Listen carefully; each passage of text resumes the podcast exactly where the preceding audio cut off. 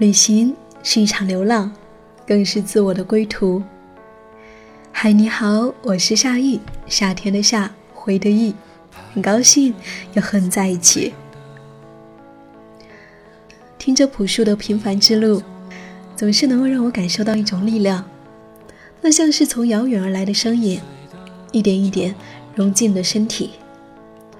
而在音乐之外，在旅途之中，作为音乐人的朴树，又会感受到什么呢？在二零一七年。朴树应邀视觉杂志去印度一周，去之前他处在一个焦躁不安的状态里，忙着制作新专辑。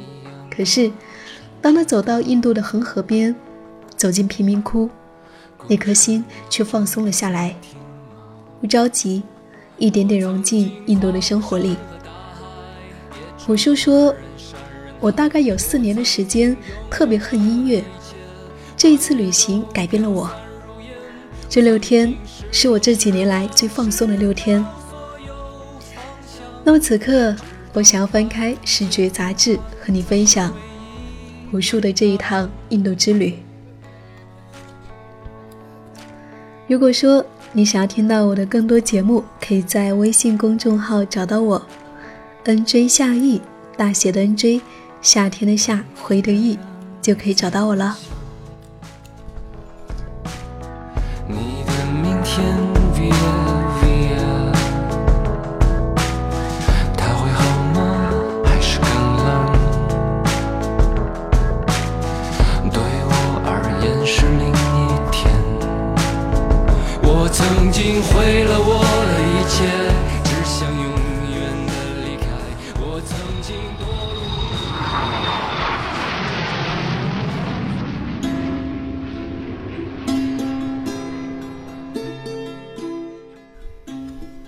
这次在印度的旅行改变了我，因为之前我是一个特别急迫的状态，我在录音非常抓狂。那天说来印度，我回去之后就觉得非常有压迫感，因为一个星期又要消失掉了。在出门前，我还在调整我的计划，跟合作的人商量好。在印度期间，我们还会经常沟通。可是等我到这之后，我一次都没有跟他们联系。就是从新德里到瓦拉纳西的飞机上，本来我是想把那个工作计划表拿出来，我想重新记个计划，但我直接给扔一边了。我在想他。这六天是我这几年来最放松的六天，因为我把唱片忘掉了。本来我是想来到这儿把歌词写完，后来一点都没有想到他。在印度，我就是感到。这些人生活的很贫困，很糟糕，但是没有人急于去改变什么。我不知道是好是坏，但是确实我觉得不急于去做任何事情。这个地方是混乱的，但是很多人内心是安宁的。虽然贫富差距那么大，虽然他们还有等级制度，但是我感觉他们是真的平等。是在来生面前，人人平等。此生眼前的一切都是幻象，都是暂时的。混乱和苦难，那是相对的。在德里，我最喜欢辣椒市场，特奇妙的地儿。从一个巨混乱、巨拥挤的街头，然后上一个好几百年的屋顶，特别奇妙，很安静。咱们那天下午完全应该就在那待着，在瓦拉纳西，最喜欢恒河祭祀的那一段。我就记得晚上离开那儿的时候，我双手合十，就是想表达敬意。就是人和那条河，真的完全是在一起的。我觉得他们不修饰，这些历史都在，我们不去修饰它。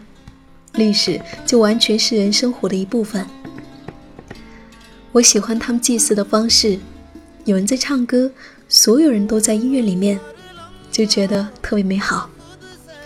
为什么中国人没有这一种活动，让那些传承一直延续下来呢？而且那么多人有参与感，有快乐的感觉，不是单纯的敬畏，我喜欢那个，真喜欢。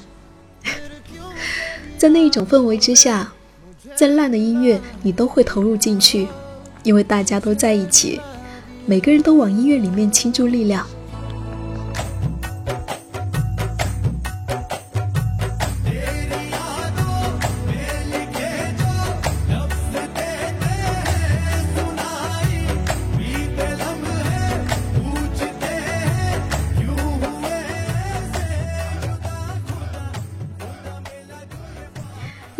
他们来说，就是生活的一部分，没有自我，没有眼前物质的这一面。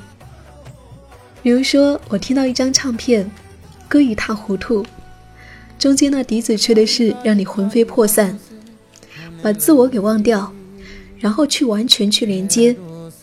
我觉得这就是他们所说的修行。这些年，我对现代艺术特别怀疑，小时候。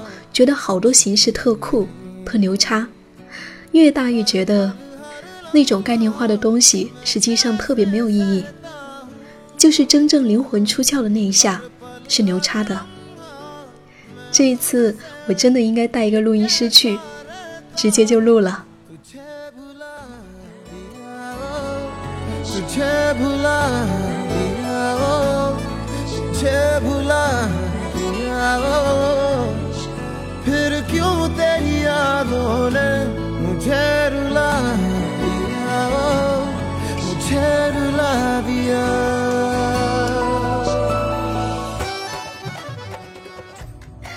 这就是朴树在印度六天之后所记录下的只言片语。印度是一个奇妙的国度，无论你是谁，走到那儿，你总能够感受到一种奇妙的力量。